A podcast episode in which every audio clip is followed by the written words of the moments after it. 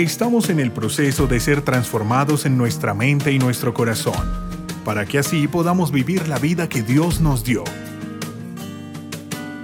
El pastor César Fajardo te da la bienvenida a un tiempo de intimidad y comunión con Dios.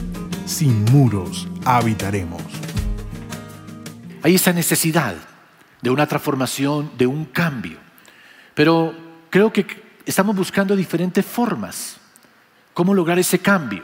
Y no solamente estamos hablando de un cambio en temas políticos, en temas económicos, aún nuestras propias familias necesitan experimentar un cambio. Y no solamente nuestras familias. ¿Cuántos creen que si yo comienzo a cambiar, cambia mi familia? Y si cambia mi familia, yo estoy contribuyendo al cambio de la nación. ¿Es así o no es así? Pero hoy por hoy los hombres estamos viviendo crisis, dificultades. Y las personas no saben a dónde acudir para conseguir la fuerza, la capacidad que les permita enfrentar los retos y desafíos. El Señor Jesús, en la época en que Él estuvo aquí en la tierra, hace dos mil años exactamente, un domingo como hoy, el Señor Jesús estaba entrando en Jerusalén. Y multitudes de personas estaban gritando, Osana al hijo de David, Osana al hijo de David. Y sacaban los mantos y los ponían en el piso. Otros tenían palmeras y las movían. Y una multitud estaba recibiendo a Cristo en Jerusalén que venía montado en un burrito. Y la pregunta era, ¿por qué? ¿Por qué tanta gente estaba clamando a Jesús? Porque justamente Él había venido y había visto en las personas toda la problemática que es muy similar a la que nosotros estamos viendo actualmente.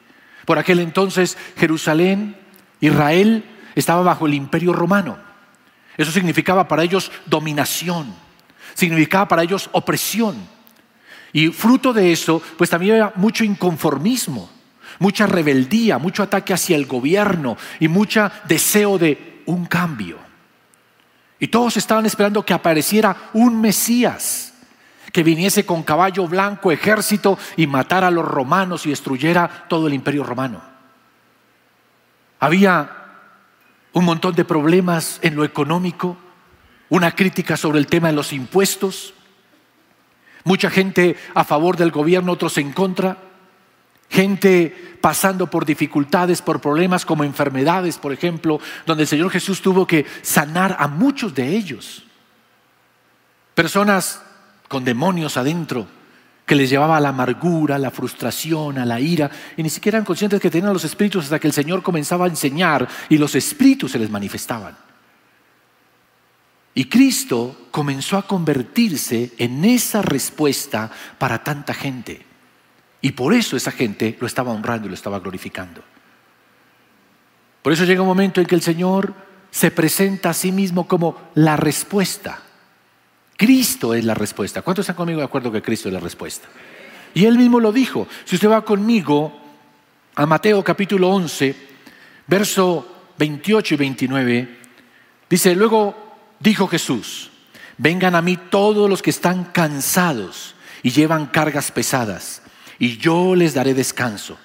Pónganse mi yugo Déjenme enseñarles porque yo soy humilde y tierno de corazón y encontrarán descanso para el alma. Amén y amén.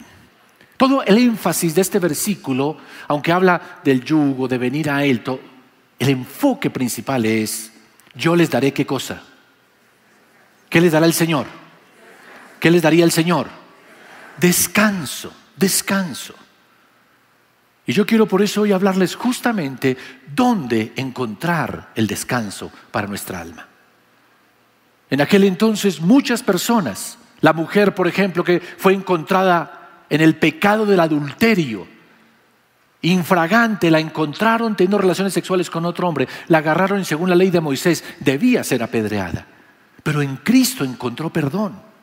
No solamente el Señor la defendió de los que la querían apedrear, sino que encontró en Cristo el perdón. El Señor le dijo, vete y no peques más, yo tampoco te condeno. Aquellos paralíticos, aquellos ciegos que cargaban con enfermedades, como un hombre que tenía por 40 años ceguera, nació ciego y vino a Cristo y Cristo lo sanó. Y pudo disfrutar muchos años viendo, compartiendo con otros, porque vino a Cristo.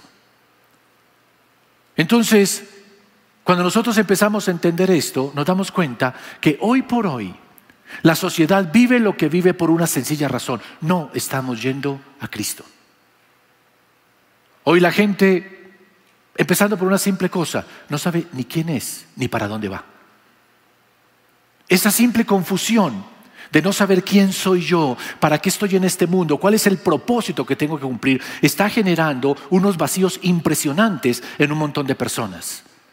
Se levantan cada mañana, pero sin propósito, sin una visión clara. Y al levantarse de esa manera, entonces se levantan con frustraciones, con un montón de insatisfacciones, con vacíos en su corazón.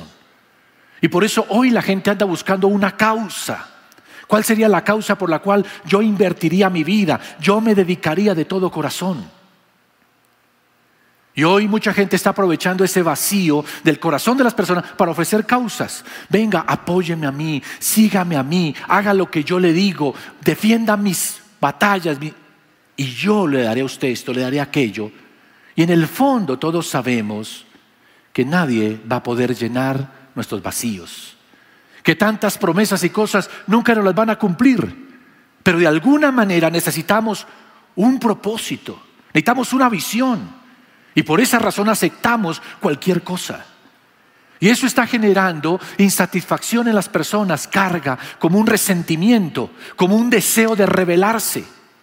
¿Por qué? Porque hay una presión ante todo intelectual. Hoy todo tiene que ser razonado. Hoy usted tiene que decir, saber en su intelecto qué es verdad, qué no es verdad. Y el problema es que no tenemos la verdad.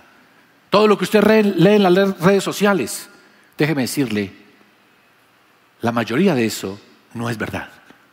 Pero la gente lo acepta como una verdad. Necesita creer en algo. Y hoy por hoy los seres humanos están creyendo las mentiras de este bando y las mentiras de este otro.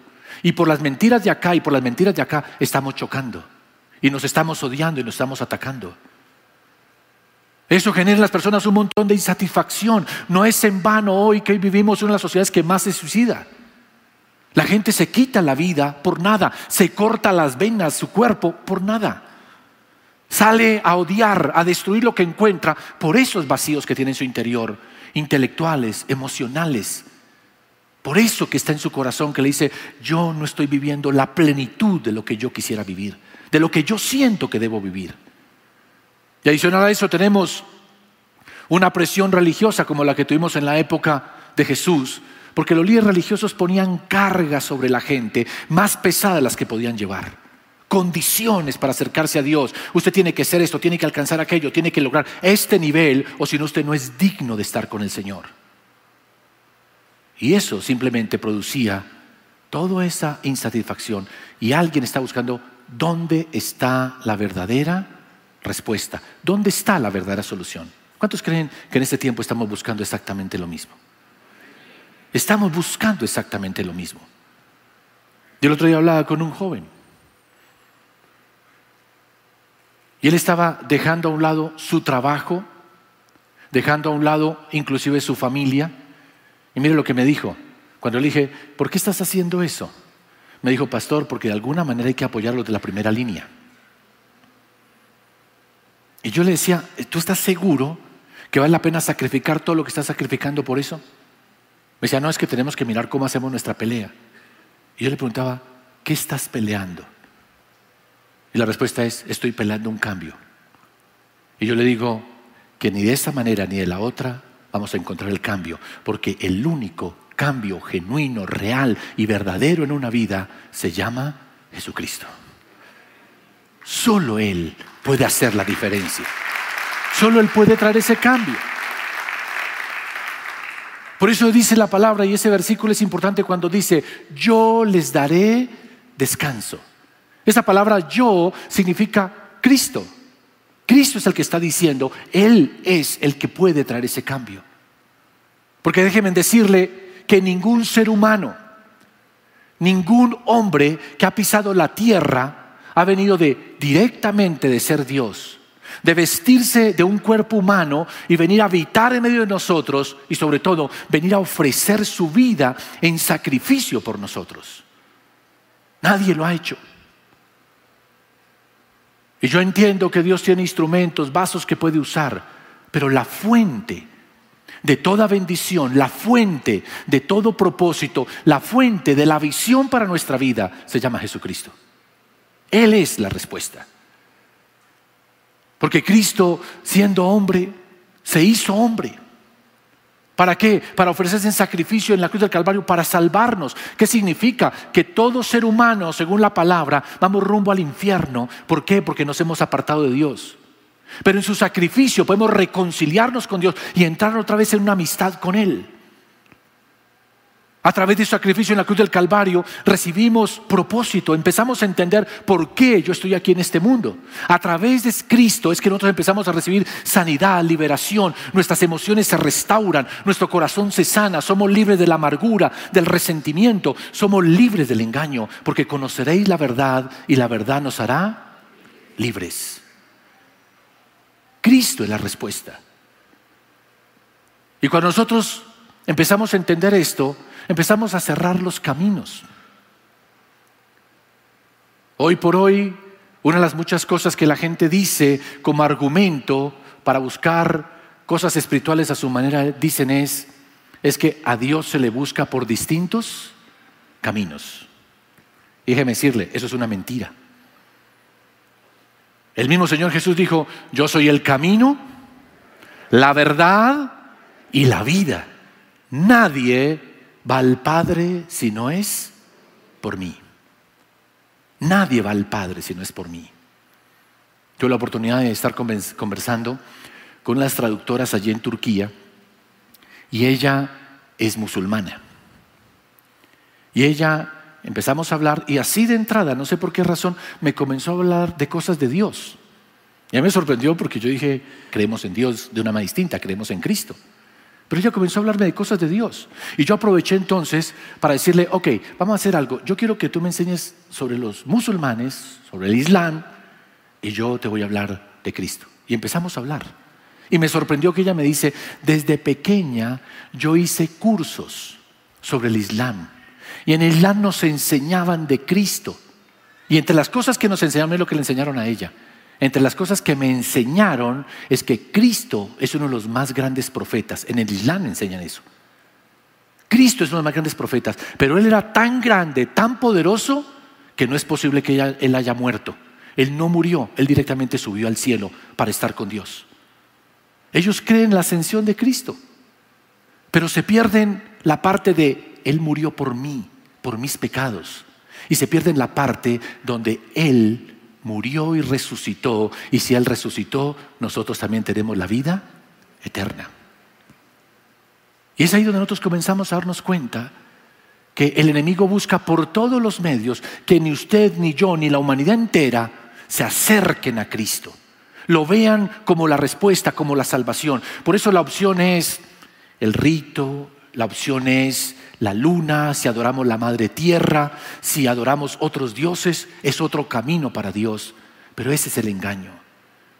Porque hoy por hoy tenemos que saber que el único que puede decir, yo les daré descanso, yo te daré sanidad, yo te daré liberación, yo te daré salvación, yo te daré restauración, se llama Cristo. ¿Estamos de acuerdo o no estamos de acuerdo? Aquí la gran pregunta es, ¿vamos a Él buscando todas nuestras respuestas? Lo digo porque eso lo podemos saber aquí, pero acudimos al Señor en cada situación y circunstancia. Porque déjeme decirle que ahí es donde comienza a medirse la fe. La fe tiene que ver cuánto confiamos en el Señor hasta el punto que vamos a Él por toda situación, por toda circunstancia. Yo estaba viendo el otro día una serie y en esta serie uno de los personajes principales tiene una persona que trabaja para ella. Pero esta persona que está trabajando para él recibe la presión de otro y la obliga a hacer una confesión que no debe haber hecho. Pero ella se queda callada y no le dice nada a su jefe. Y luego el jefe se entera. Y el jefe está molesto por esa situación. Y entonces el empleado le dice, pero por favor escúcheme. Y él le dice, yo te hubiera escuchado ese día en que a ti te presionaron. Si alguien viene y te amenaza con cualquier amenaza, así sea la reina de Inglaterra, vienes conmigo y me lo cuentas, porque eso es lealtad. Él está diciendo, si tú realmente fueras fiel para conmigo, no importa la situación que vivas, vienes conmigo. Y yo creo que es ese un mensaje muy relacionado con lo que nosotros tenemos que hacer con Cristo. Tú dices que Cristo es el Señor, tú dices que lo amas, tú dices mi vida es para ti, pero vives a tu manera, haces las cosas que tú quieres, decides como tú quieres. Y solamente acudimos al Señor cuando, cuando estamos en problemados, cuando perdemos el control, cuando sentimos que ya no podemos más, cuando estamos realmente cargados y cansados, ahí sí le decimos, Señor, te necesito. Y yo quiero decirles hoy que hoy por hoy muchas personas están viviendo la carga emocional, la carga de sus pecados, la carga de sus fracasos, la carga de sentirse que no desarrollan su talento, su capacidad, que no han encontrado propósito. Hoy llevan la carga de sentirse rechazados, menospreciados, de que no pueden producir financieramente para sostener sus familias, pero siguen viviendo a su manera. Y por eso hoy tenemos gente cansada que siente que el fuego espiritual se apagó, que el deseo de vivir está menguando, que tal vez irme al mundo sea la mejor opción de mi vida. ¿Y cuál es el problema? Porque no estamos viendo realmente que Cristo es la respuesta. Lo sabemos aquí. Lo podemos decir de nuestra boca. Yo le pregunto a cualquier cristiano, ¿tú crees que cuál es la respuesta para tu vida? Me va a decir Cristo. Pero no lo estamos viviendo realmente. Porque si lo viviéramos realmente, haríamos tres cosas fundamentalmente que yo quiero que usted tome nota de esas tres cosas.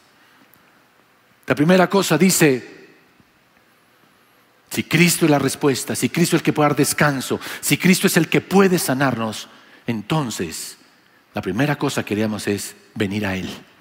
Porque dice la palabra específicamente, vengan a mí. Eso es un imperativo. No, el Señor no está diciendo, vea, si pueden, si les queda el tiempo, si sus muchas ocupaciones se lo permiten. Si esa multitud de compromisos que tienes en tu agenda te da por ahí un tiempito para que me busques, entonces ven a mí. No, el Señor lo dice de una manera, de alguna manera, eh, con un imperativo, es un mandamiento. No estás satisfecho con tu vida, necesitas encontrar propósito, quieres desarrollar la plenitud de lo que tú puedes convertirte. Ven a mí. Tienes que venir a mí, porque solo Cristo te puede quitar la carga. Solo Cristo te puede quitar el cansancio. Él te puede dar ese descanso. La palabra descanso ahí en ese versículo significa parar de actividades para uno poder refrescarse y retomar fuerzas. Todos los cristianos y todas las personas necesitan tomarse tiempos. La mayoría, ¿qué busca? Hoy, por ejemplo, mucha gente estará saliendo de, la ciudad, yendo a buscar descanso. Donde en la playa, en un hotel, en la piscina, unos inclusive a una finca para emborracharse todo este tiempo. Y pregunto, ¿volverán realmente descansados? ¿Volverán realmente renovados? No, porque están acudiendo al lugar incorrecto.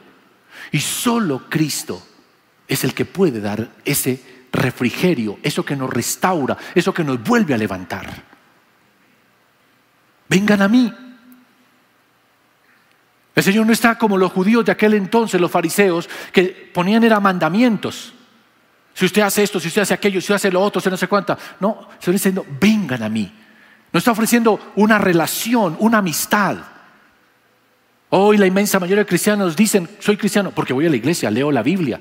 Es más, hasta puedo servir, pero tienen una relación de amistad con el Señor, hablan con Él, tienen esos momentos en los cuales comparten y hay esa relación de amor donde yo abro mi corazón y comparto con el Señor y el Señor abre su corazón y me cuenta sus propósitos y planes para mi vida.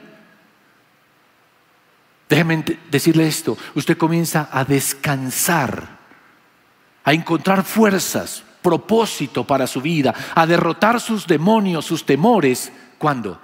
Cuando usted se conecta con el Señor. Porque usted conectado con Dios es una lámpara que alumbra, es un fuego que arde, es alguien que tiene autoridad. Sin Cristo nada somos, porque Él dijo, separados de mí, nada podéis hacer. Y la invitación de Cristo hoy es esa, vengan vengan a mí. Y de eso depende que tú empieces a encontrar descanso para tu alma. La segunda cosa, dice, tomen mi yugo, que es fácil de llevar. En aquel entonces, cuando se hablaba de alguien del yugo, significaba de empezar a hacer presencia con un maestro, estar presente con un maestro para recibir sus enseñanzas. Entonces, por ejemplo, se hablaba de que un discípulo aceptaba el yugo de un rabino cuando simplemente iba a su escuela. El rabino lo invitaba, ven a mi escuela y toma mi yugo. Lo que estaba diciendo es, ven y ven a aprender, ven a recibir mis pautas, ven y yo te enseño el estilo de vida que debes llevar. Oye, hermanos, ¿qué marca el estilo de vida de muchas personas? Las redes sociales. Hoy queremos ser como fulano de tal, vivir de esta manera, lo que esta persona muestra. Y déjeme decirle, todos sus estilos de vida solamente dejan vacíos. Porque vuelvo, e insisto, y eso es importante que lo entendamos, las redes sociales no dicen la verdad, el Internet no tiene la verdad, no es la verdad absoluta. Pero hoy muchas jovencitas buscan parecerse a esta persona, hombres quieren parecerse a este otro.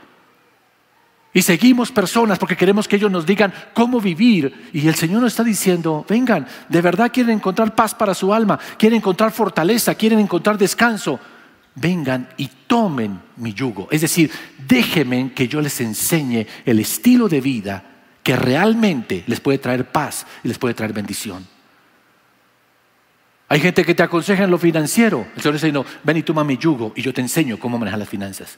Quieres restaurar tu hogar, tu familia. Tal vez este te diga esto aquello, pero ven y toma mi yugo y yo te enseñaré a ti cómo llevar una familia que realmente honra a Dios.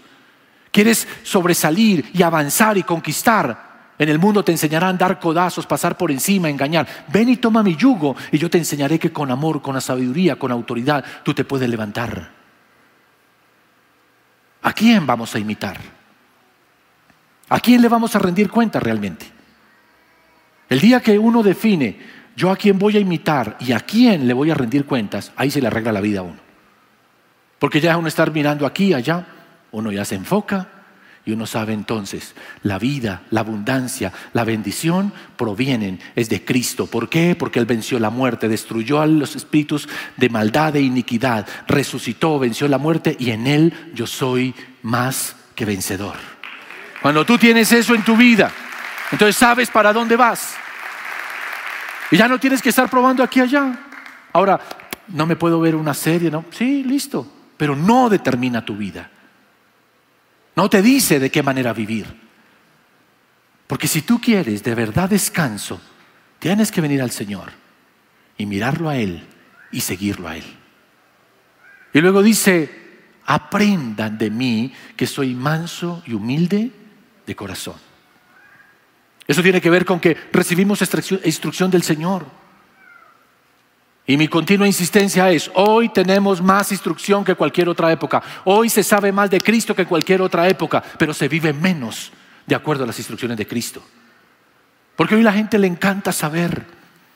Y cómo escudriñan la Biblia y cómo leen libros para luego ir a las iglesias y criticar doctrinalmente este pastor le falta, no, no sé qué, eso doctrinalmente es no sé qué. Y hoy ahí es un orgullo intelectual que se expresa con un espíritu de crítica y de menosprecio hacia los demás. Cuando tú realmente has aprendido de Cristo, hay mansedumbre en tu corazón. La palabra mansedumbre significa que no buscas ostentación, que no buscas agradarte ni a ti ni a los demás, buscas agradar al Señor.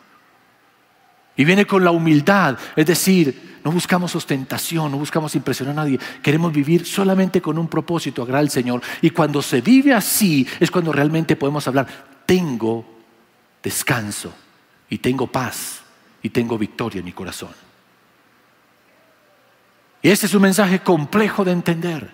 ¿Por qué es complejo de entender? Porque nuestra mente está llena de ese mensaje que dice, y tú puedes, y tú eres capaz, y no sé cuántas, si quieres lo pasa por encima de los demás y critica a este porque tú sí tienes la razón. Eso no se tiene una enseñanza totalmente lo contrario y es, vengan a mí, tomen mi yugo y aprendan de mí que soy manso y humilde de corazón. ¿Y cuál es el resultado de todo eso? ¿Cuál es el resultado de todo eso? ¿Cuál es el resultado de todo eso? Tendrás descanso. Será quitada esa ansiedad, ese deseo de competir, de pasar por encima de los demás. Tendré la tranquilidad de que si Dios bendice a otro también, Él me bendecirá a mí. Que mi vida no depende ni de fulano, ni de... Depende del Dios Todopoderoso. Y tendré la tranquilidad y la certeza de que Él a mí me ama, que la sangre de Cristo es eficaz para limpiarme. Tengo la seguridad de la vida eterna y vivo en este mundo para una sola cosa, honrar y adorar a aquel que dio su vida por mí. Eso es lo que en realidad nos debe importar. Y hoy justamente ese es el desafío. ¿Cómo vamos a vivir en medio de este mundo? ¿Cómo vamos a vivir en medio de este mundo? Y yo puedo decirles, hermanos, podemos dejar que el mundo nos marque las pautas, podemos dejar que las noticias, los comentarios, los ataques de este contra este, los odios gobiernen nuestra vida. O podemos dejar que haya paz, tranquilidad en medio de la tormenta y podamos tener la certeza del camino que hemos escogido cuando vengamos a Cristo, tomemos su yugo y aprendamos de Él. ¿Sabe? Una ocasión tuve la oportunidad de ir a las Islas del Rosario.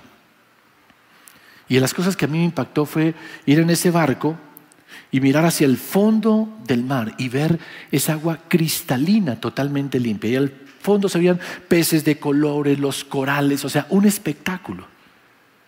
Y para mí fue como, Dios mío, tú haces unas cosas increíbles, qué belleza esto. Pero cuando veníamos de regreso, vino la lluvia, el mar estaba picado y se movía de un lado a otro. Y cuando fui a mirar otra vez los ya no, ya había todo turbio y ya no se veía igual. Y yo tomé de eso lección. Cuando uno tiene su alma y su corazón conectado a Cristo y uno está en paz, confiando en Él, libre de toda culpa, uno puede ver todo lo que Dios tiene para uno, puede entender propósitos y puede vivir en una dimensión mucho más alta. Pero cuando dejamos que el mundo turbulento sacuda nuestra mente, nos robe nuestra confianza, persigamos lo de los hombres en lugar de lo de Dios, entonces nos enseguecemos. No tenemos la misma visión, la misma claridad. Y por eso andamos confundidos. Yo, iglesia, les digo, como su pastor, de corazón les digo, ¿Dónde está la respuesta para tu lucha, para tu matrimonio, para tus finanzas, para las satisfacciones de tu corazón, para tus tentaciones? La respuesta es Cristo. Ven a Él como Él te invita. Toma el yugo de Él, escoge el estilo de vida de Él y aprende de Él y Él te dará el descanso para tu alma. ¿Cuántos están dispuestos a hacerlo? Gracias Señor. Incline su rostro, cierre sus ojos y vamos a hablar con el Señor. Padre, te doy gracias por tu palabra. Gracias porque sé que estás aquí y tu presencia está en este lugar. Y sé que es el mensaje que tú tienes hoy para tus hijos. Es tu palabra que nos invita a venir a ti no solamente en los tiempos de crisis, no solo en los tiempos de dificultad, en todo momento y cada día, en toda circunstancia. Siempre conectados a ti, Señor. Tomando tu yugo para escoger vivir como tú nos indicas que debemos vivir. Aprender, aprender, Señor, de ti. Para de esa manera hacer huir de nosotros las tinieblas, la oscuridad hacer huir de nosotros la aflicción.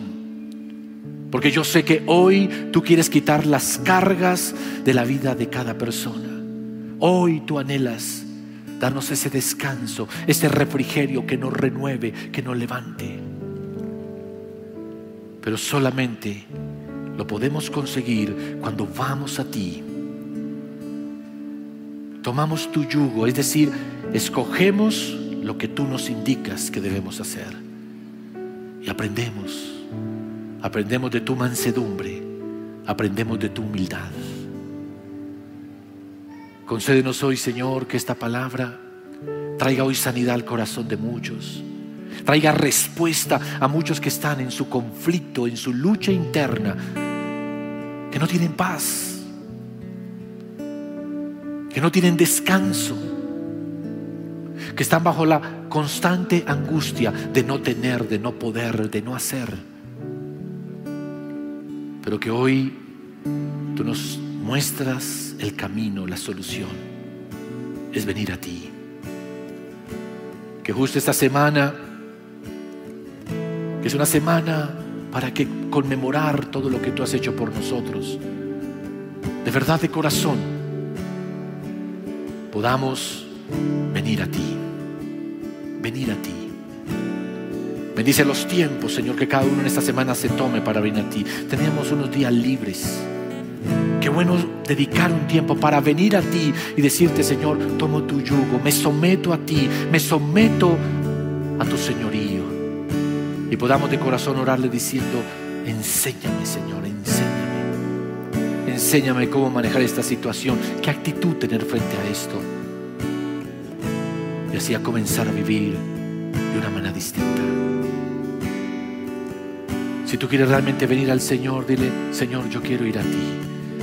Quiero, acepto que tú eres la respuesta. Acepto que en ti encontraré el descanso. Y yo estoy dispuesto a venir a ti, tomar el yugo y aprender de ti. Diga conmigo bien fuerte, Señor Jesús. No los escuche, diga, Señor Jesús, en esta hora, por tu palabra, he entendido que tú eres la respuesta a todas las necesidades de mi vida y que solo en ti encontraré descanso. Por eso decido venir a ti hoy, recibirte en mi corazón como mi Señor, como mi Salvador. Y Señor, entregarte mi vida para que tú la salves, para que tú la restaures, para que le des el descanso a mi alma nombre de Jesús.